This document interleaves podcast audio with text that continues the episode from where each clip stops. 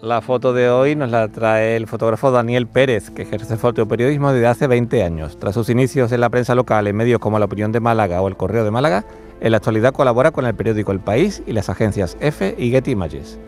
Ha impartido numerosas charlas y talleres de fotografía escénica como fotógrafo oficial del Teatro Cervantes y preside la Asociación Malagueña de Informadores Gráficos de Prensa. Su propuesta es esta. Para mí, la fotografía del día es la que hoy lleva en portada el periódico El País, del fotógrafo Ata Kenares de la agencia Fran Press. En ella vemos a una mujer en Teherán caminando con su móvil, con ropa colorida y sin velo.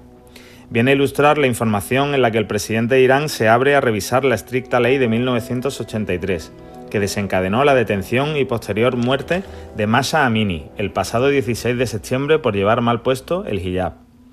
Hay imágenes que se tienen que leer en su contexto social, y esta, una fotografía sin más trascendencia en otros muchos países, viene a ilustrar una pequeña conquista de las mujeres en este país. Irán suprime además la policía de la moral y trabaja en la modificación de la ley del velo islámico. Esa es la victoria. La tarde de Canal Sur Radio con Mariló Maldonado. También en nuestra app y en canalsur.es.